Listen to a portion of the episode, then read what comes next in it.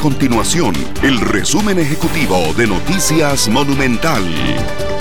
Hola, mi nombre es Fernando Muñoz y estas son las informaciones más importantes del día en Noticias Monumental. El Consejo Nacional de Rectores, el CONARE, afirmó que incluir a las universidades estatales en el proyecto de ley que reforma el empleo público implicaría una violación al artículo 84 de la Constitución Política. El presidente del CONARE, Luis Paulino Méndez, les pidió a los diputados que revisen la iniciativa y se planteen modificaciones con el propósito de que no se lesione la autonomía universitaria. Además, el fin de semana del Día de la Madre dejó más de 4.000 incidentes atendidos por la policía por aparentes incumplimientos a las medidas decretadas en el marco de la pandemia. La mayoría de llamadas alertaron sobre aglomeraciones, fiestas y otros escenarios que aumentan el riesgo de contagio del COVID-19. Estas y otras informaciones las puede encontrar en nuestro sitio web www.monumental.co.cr.